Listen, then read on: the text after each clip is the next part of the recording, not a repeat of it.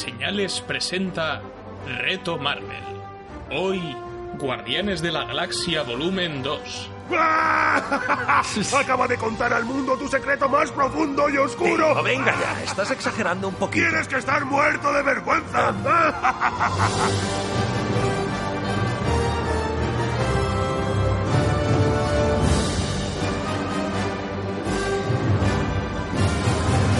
buenas a todos y bienvenidos a Reto Marvel, el spin-off de Señales, capítulo número 15, a dos películas ya de Infinity War y como no vamos con el volumen 2 de Guardianes de la Galaxia, una película que creo que todos vimos en el cine solamente, o sea, Andrés tenía en Blu-ray pero no habíamos revisado hasta ahora. Es más, estaba con el plástico. sí, ha sacado, ha sacado el plástico ahora. Pero bueno, como somos los guardianes, ahí somos un equipo también y somos una familia, quiero presentar a los primeros a- a- al, al equipo que nos que he reunido hoy para este podcast. Andreu, como siempre, Starlord, ¿qué tal? Hola, damas y caballeros. Eh, pequeñito y bajito, ¿qué tal, Javi? Drock, Dra- iba a decir Drax, no. eh, coño, me sale el nombre ahora, Baby Groot. Yo soy Groot. Tengo aquí a, a mi lado a Gamora. Gamora, ¿qué tal? Hola, ¿qué tal? Que es María, que María, si os, acordáis, en el podcast de Guardianes de la Galaxia 1 también participó y claro, como somos personas que somos consecuentes con lo que hacemos, la hemos invitado al segundo de Guardianes de la Galaxia, volumen 2, para que pueda comparar y tal, más mejores opiniones. Y aquí estoy yo, el pequeño Rack Rocket. No, no hay Drax en este podcast, Manuel es Drax, ¿vale? Por ejemplo. Y bueno, vamos con música de Guardianes de la Galaxia. Ah.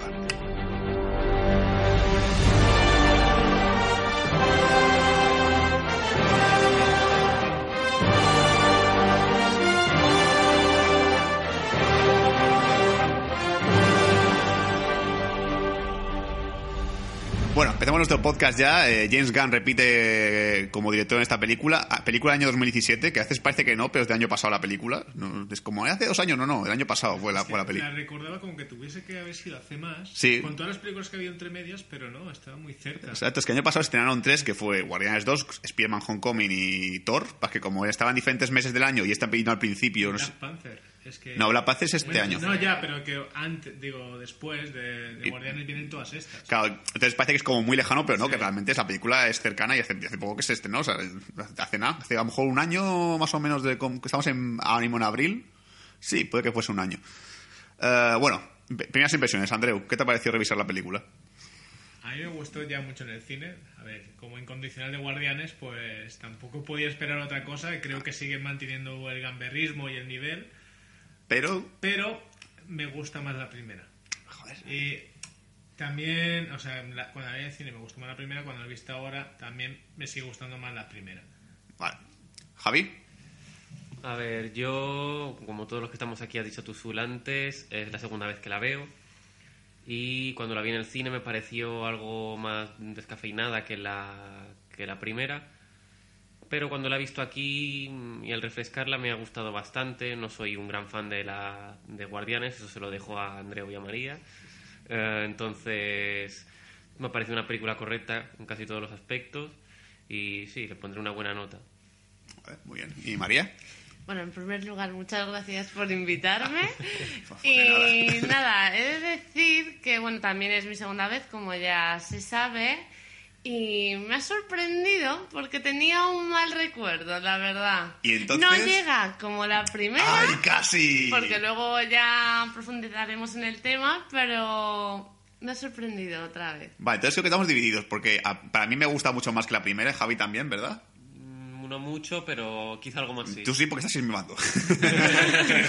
y en el otro lado están André y María, que sí, que consideran que la primera es mejor, ¿vale? A mí me gusta más esta. Y ahora voy a hacer una sentencia fuerte. Creo que de las películas que hay en, en todo el mundo Marvel, el universo Marvel, es la que la comedia funciona mejor. Eh, sí, Pero de ya acuerdo, lo comentamos en Guardianes 1, o al menos lo dije yo, Sí. que es que aquí los personajes son graciosos, pero porque es su carácter. Exacto. Entonces... No se esfuerzan. No. Es natural. Sale muy natural y se entra muy bien la comedia. Entonces me funciona siempre Guardianes. Y aparte, Guardián de la Galaxia de por sí, ya por el trailer y por la primera película, sabes que la película va a ser cómica sí o sí, porque la primera ya lo era. Y entonces ya, ya has reparado lo que vas a ver, no lo que pasa con otras películas de Marvel que dices, bueno, parece que va a ser súper épico el tráiler y tal, y luego lo ves y dices, pues esto es un cachondeo. Todo de épico no tiene nada. De épico tiene mucho esto. Esta sí, esta sí también, pero que la comedia está bien. O sea, es ya que hay muchos chistes en esta película, hay un montón. No tanto como Thor Ragnarok, sigo diciendo todavía. Pero eh, yo, es que en la primera media hora de la película me he descojonado. O sea, y, y mira que, le- que aún recordaba muchos de los chistes, pero es que lo vuelvo a escuchar y me sigo riendo otra vez. Le da mucho protagonismo a Drax. Exacto. A nivel cómico, mira que es soso, pero funciona muy Sí, bien sí, sí. en esta película. Venga, Ya, ya- ya que has sacado el tema, ¿cuál es tu personaje favorito en esta película? En esta película. Es que Drax aquí gana mucho protagonismo en ese aspecto. Ajá, Pero es verdad que la trama que tiene Star-Lord con el padre y tal. me gusta mucho. Vale, Javi.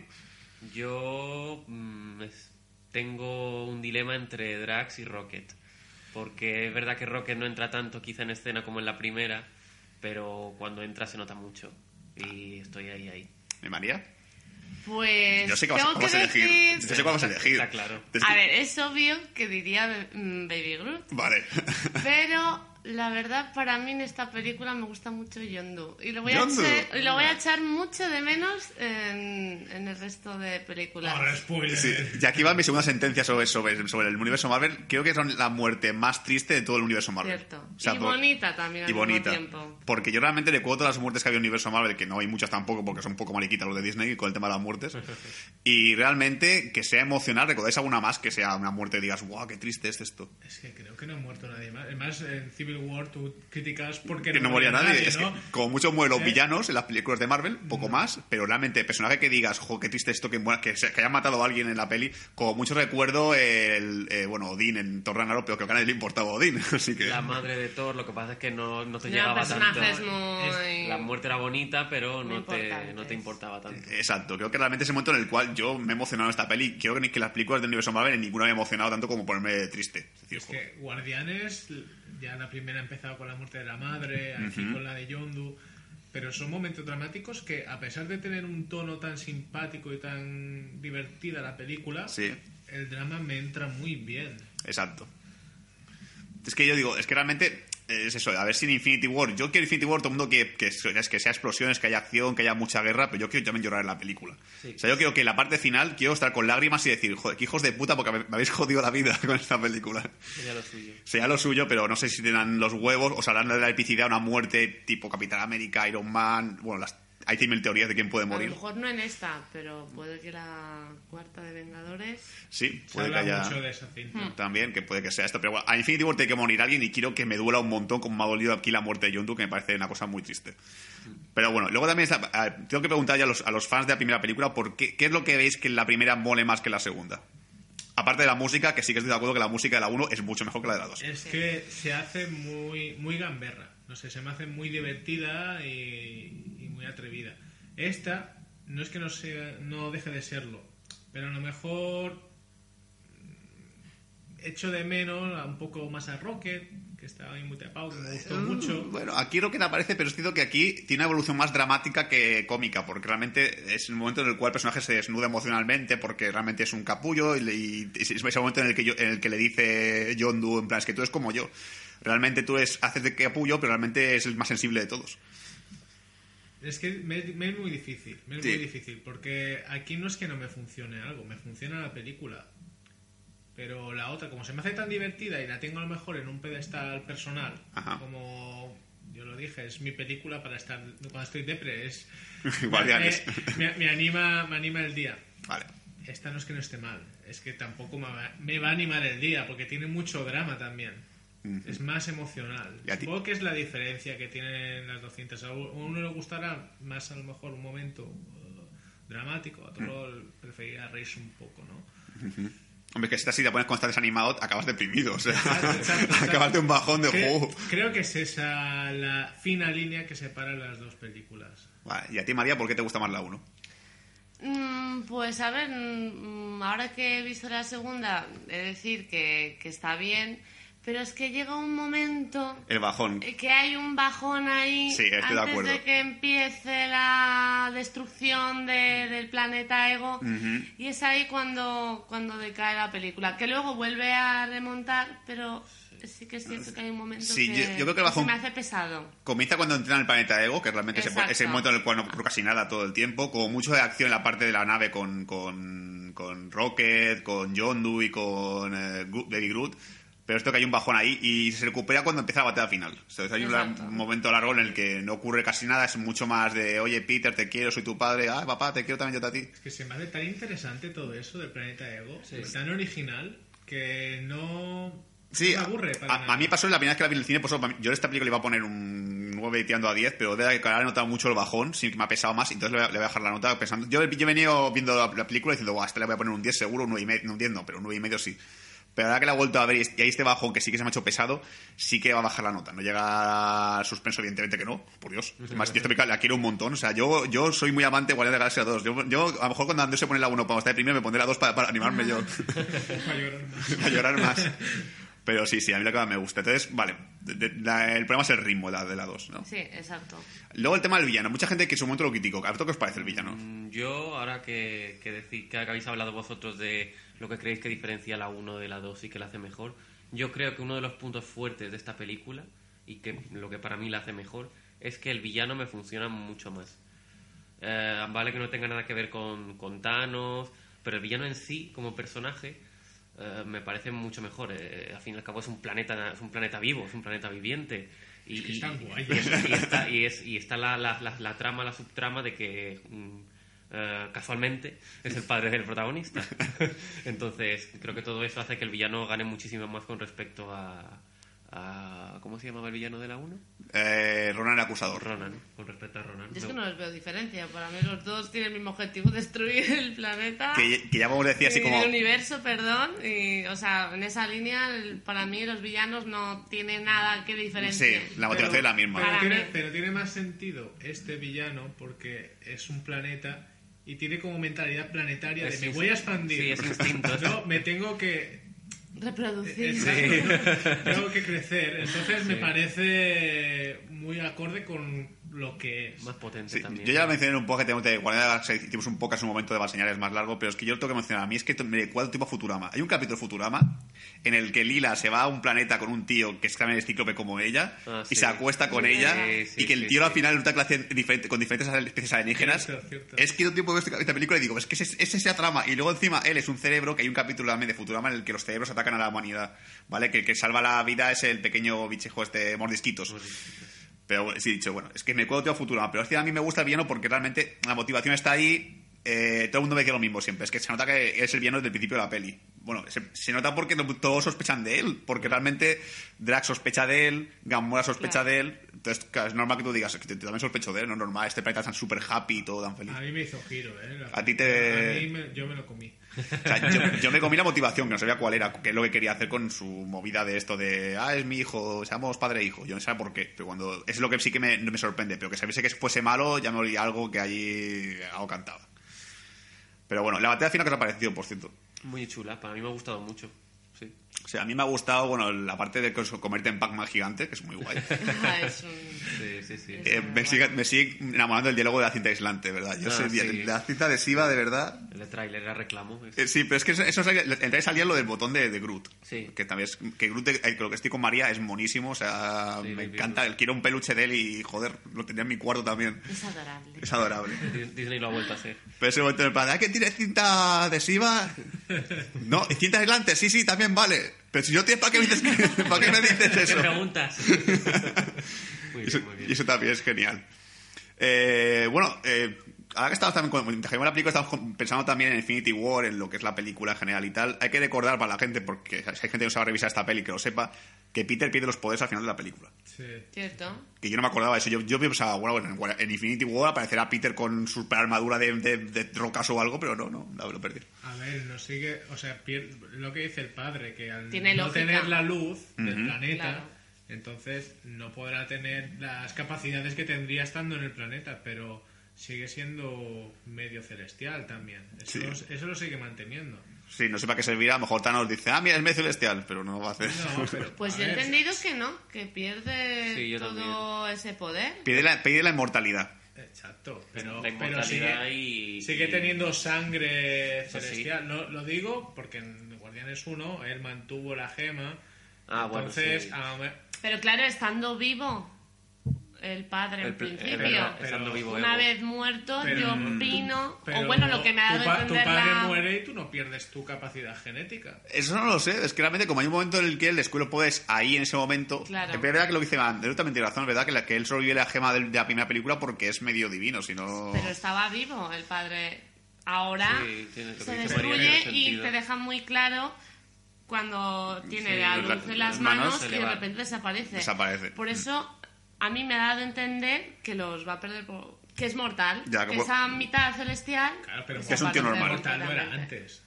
Mortal lo era antes de llegar al planeta. Ha sido llegando Claro. al planeta. Con, Pero claro, pero con si la luz- destruyes el planeta, destruyes Sí, su parte. Pero los Yo- poderes los había adquirido al llegar al planeta. Sí. Sí. ¿Eh? Bueno, básicamente que, que está lo va a ser Bueno, normal. eh, sí, da igual, es una discusión muy tonta. Sí, porque realmente, porque en Infinity War tampoco va a pasar nada, creo, de eso. Sí, Interesante. Sí, lo que dije yo, lo que mencioné también cuando estaba viendo la película de Mantis, que Mantis tiene un poder muy fuerte, aunque no lo parezca. Y Mantis a lo mejor a Thanos le puede dar un, le puede dar un meneo. Sí, la amiga de María Mantis. ¿eh? Eh, Sí, sí. Ahora le cogí un poquito más de cariño, pero la verdad la primera vez que vi la peli... ¿No te gustó? No me gustó para Yo, nada. todos los momentos con Me Drax, sobraba mm, totalmente. Es que es muy fea. es que es fea. Es que, es que el final, ese momento en el que le dice, tú también eres guapa, por dentro. Tiene una reflexión hacia los feos muy guay. Sí, hostia, ¿eh? me encanta ese momento. Dice, yo, es mejor ser feo, porque así la gente te quiere de verdad. Si eres guapo, es la gente muy falsa. y es como, qué, No, qué le- maravilla. No le falta razón. Sí, sí, sí. ¿Qué me van a contar? Lo siento, lo siento para vosotros, chicos, porque me, me ha tocado a mí ser el, el interesante por dentro. Eh, bueno, algo más que queréis mencionar de la película, que os haya gustado, que os parezca muy guay. Andreu tiene sus apuntes ahí también. A ver, ¿Qué, qué dice tu lista, Andreu? Dice, qué casualidad. Inicio guay. Qué casualidad. Es verdad que el inicio me ha gustado. Con la mucho. musiquita y tal, el Con la prólogo. música, con los créditos. Qué, qué casualidad que mencione lo del padre, la, la tía dorada. Es como en plan de, vaya, justo en la va a ir de esto. es, es para que os lo espectado, básicamente. Es decir, ¿os acordáis que Stallone no tiene su padre porque no sabe quién es? Pero bueno. O sea, así un poco con cazador y justo después que aparezca. Los Igual que lo de, de Yondu. Cuando se habla, cuando se encuentra con el personaje de Sylvester, Sylvester Stallone, Sí. ahí comenta nunca vas a tener un funeral. Ah, sí. Y justamente al Ahí, final... Exacto, también te... Te hacen saber Se rumoreó que pudiesen hacer una película de los saqueadores, ¿no?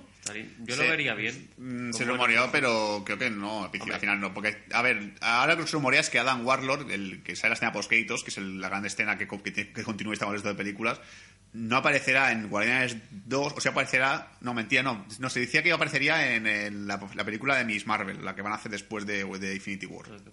No, después, de- después de, de Ant-Man y la avispa. Capitana Marvel. Capitana Marvel, pero la Capitana Marvel ocurre en los 90, así que no tiene ningún sentido, así que no, no puede aparecer en esa, o no, no, no está ya de Adam Warlord creados, supuestamente. Yo lo vería con buenos ojos si fuera Sylvester Stallone el, el protagonista. Sí, sí. A lo mejor los meterán en Guardianes 3. Más, Pues más yo que creo que una película, una película para ellos. para Sí. ellos no lo veo. Además, no puede ocurrir porque Capitana Marvel se, se ha confirmado que aparecerá Ronan el acusador otra vez, tu amigo Ronan, vuelve otra vez, así que no, no, porque entonces Ronan está muerto ya en esta, en esta película, así que no, vale, vale. Bien, Eh, ¿algo más?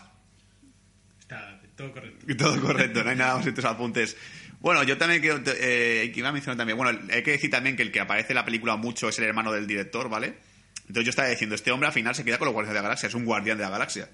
Entonces yo le he dicho, seguro que al final en Infinity War va a ser lo típico de, bueno, tú quédate cuidando de la nave, que nosotros vamos a salvar la Tierra. ¿Qué es lo que mejor se te da? Porque no eres famoso como nosotros, ¿vale? Así que nada.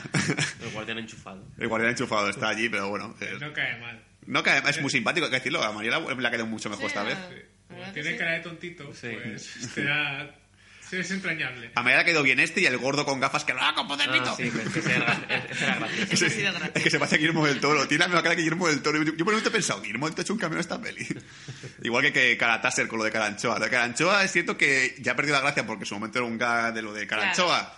Pero aún funciona, pero como es una palabra en sí que es graciosa. Sí. Es que lo que mola es- no es el chiste en sí, es Rocket Sí, Girando todo el rato, que le da igual todo.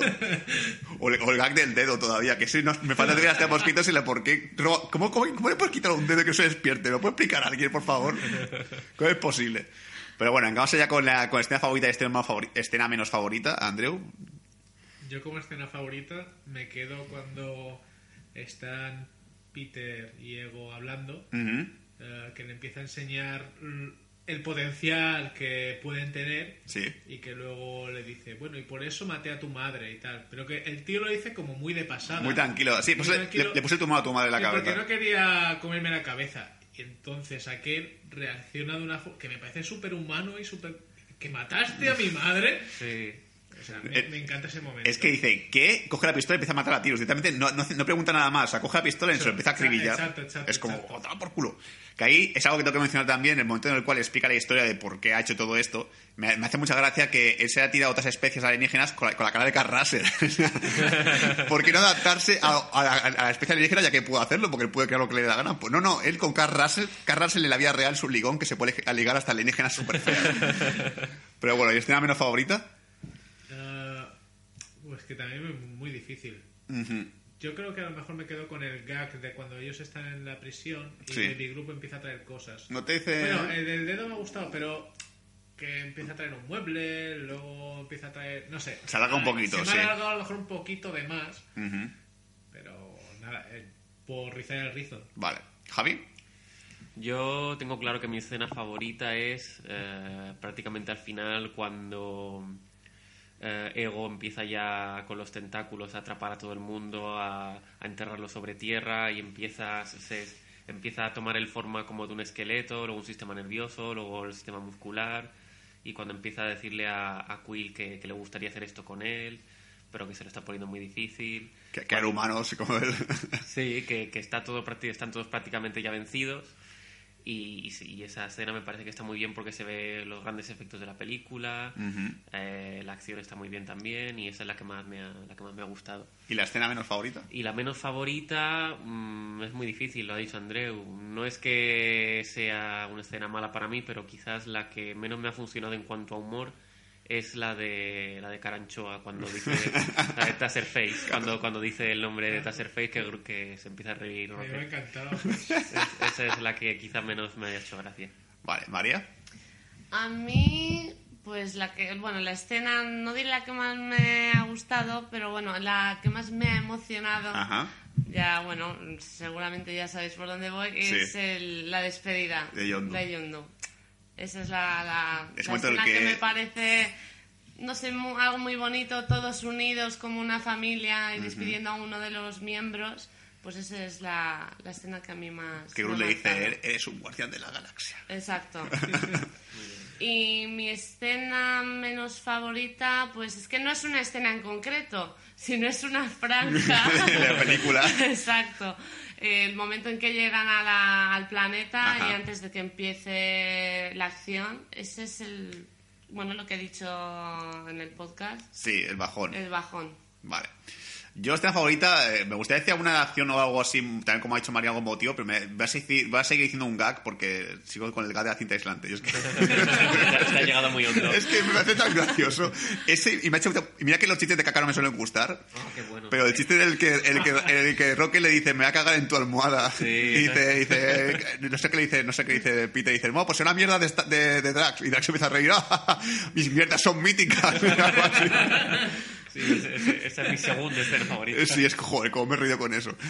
Y la escena menos favorita, voy a decir, una película, una pelea que hubiese molado mucho, que fuese más espectacular, pero no lo es, que es la pelea de Gamora y... De Gamora y... ¿Ahora sabe el nombre, Nebula. coño? Nebula.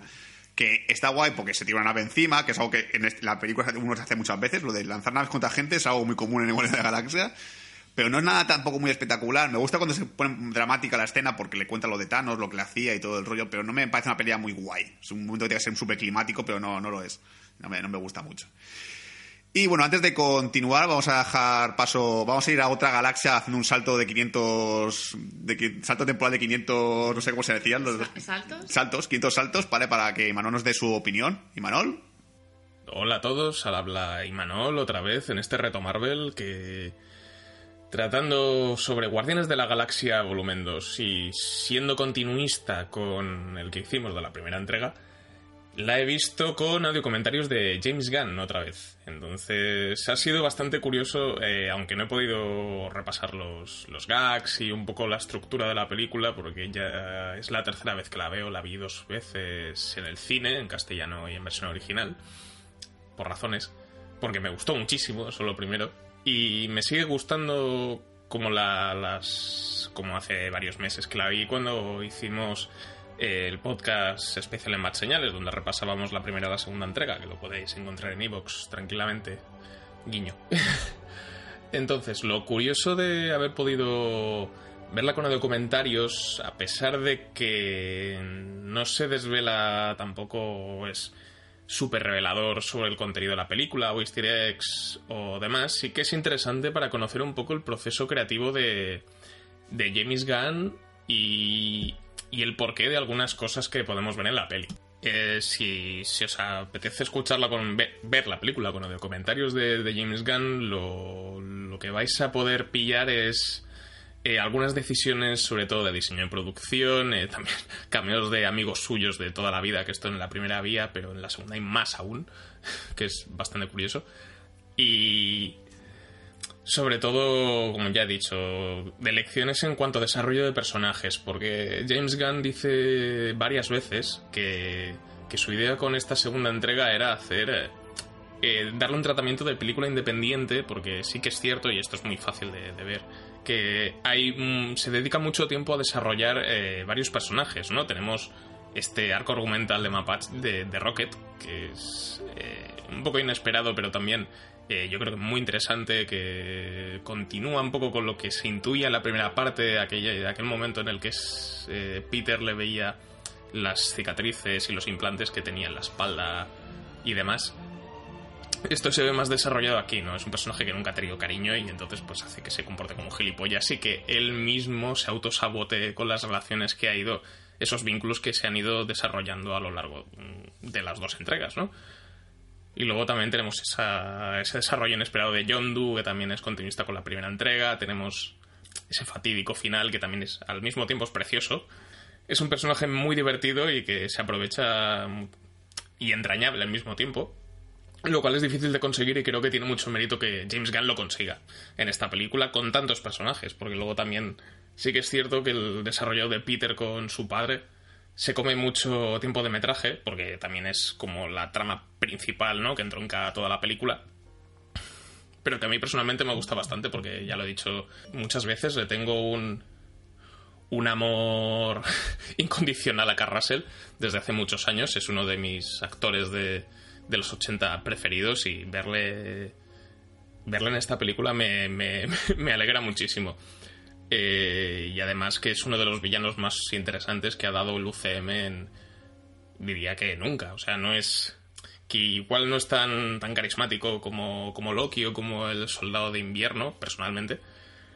Pero tiene matices muy interesantes que además eh, pueden ser una cosa cuando la ves eh, la primera vez y cuando la ves la segunda ya conoces cómo acaba esto, tu perspectiva sobre él eh, varía y te parece, y a mí personalmente me parece un personaje bastante siniestro, lo cual me, me, fascina hasta cierto punto.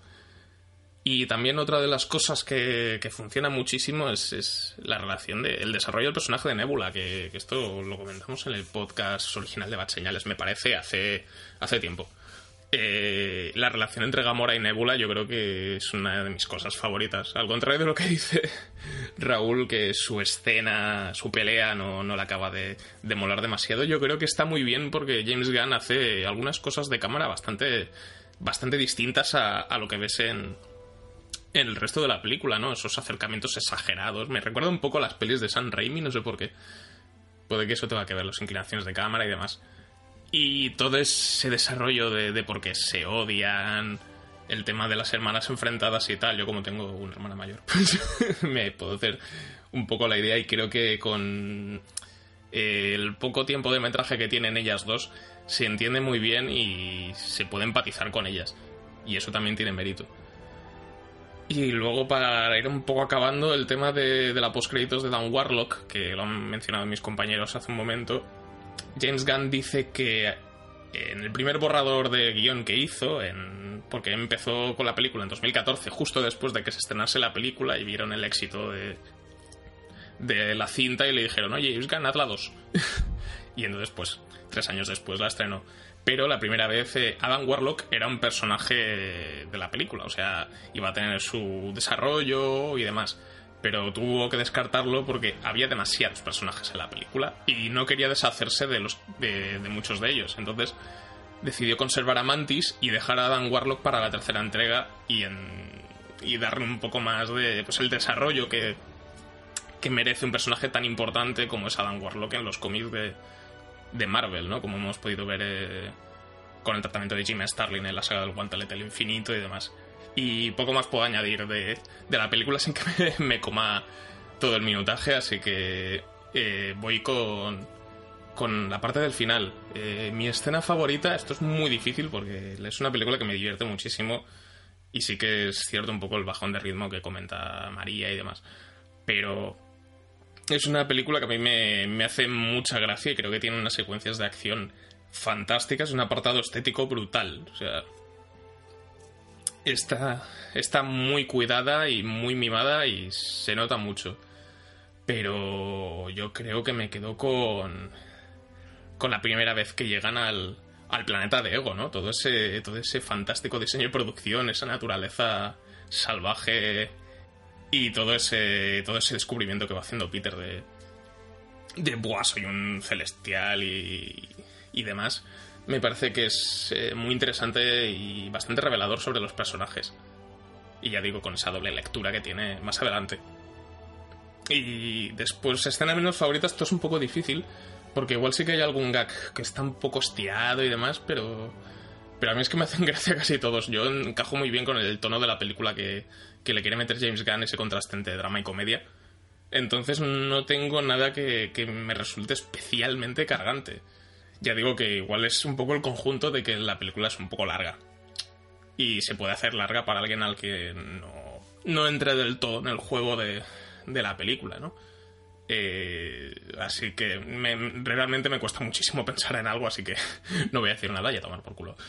Eh, pero bueno, mi nota final para acabar con esto del todo es... Eh, le voy a cascar un 9. Recuerdo que al Soldado de Invierno le puse un 9,5 y medio y esta... Soldado de Invierno sigue siendo mi película favorita de Marvel, pero esta se le acerca bastante.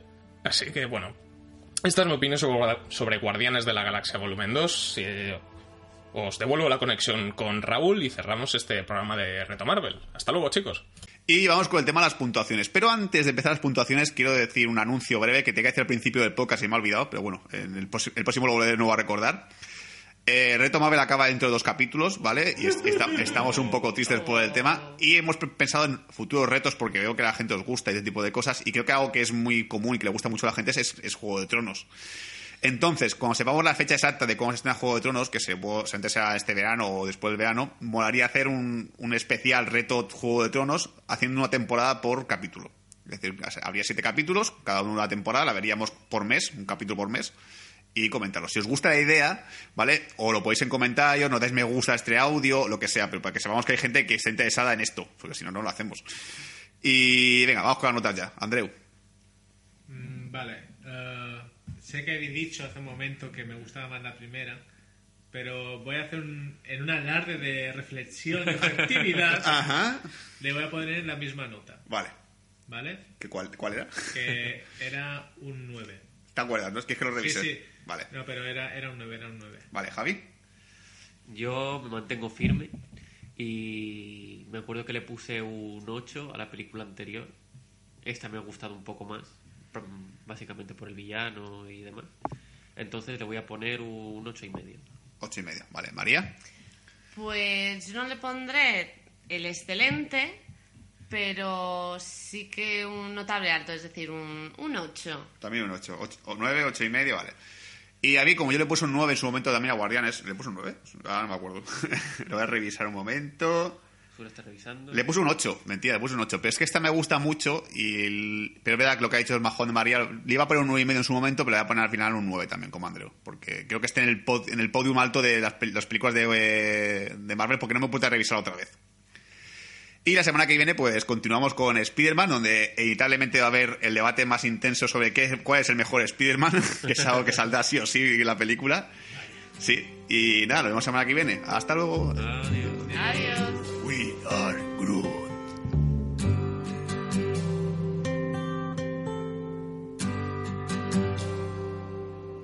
It's not time to make a change. Just relax, take it easy. You're still young, that's your fault. There's so much you have to know. Find a girl, settle down.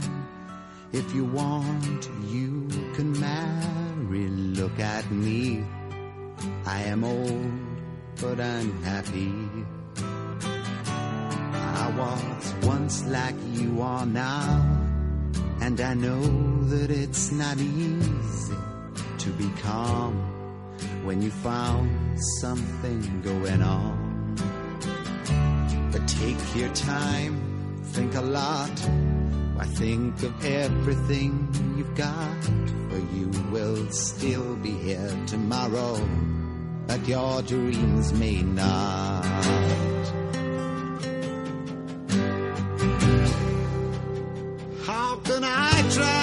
To explain? When I do, he turns away again. It's always been the same, same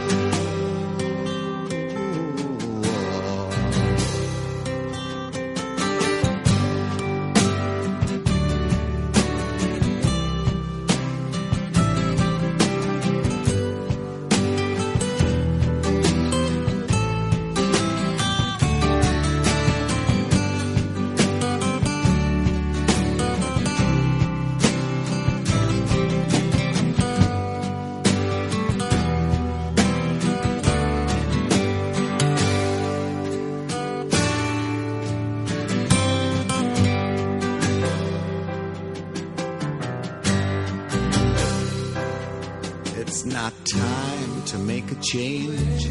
Just sit down, take it slowly. You're still young, that's your fault. There's so much you have to go through. Find a girl, settle down. If you want, you can marry. Look at me. I am old, but I'm happy times that I've cried, keeping all the things I knew inside. It's hard, but it's harder to ignore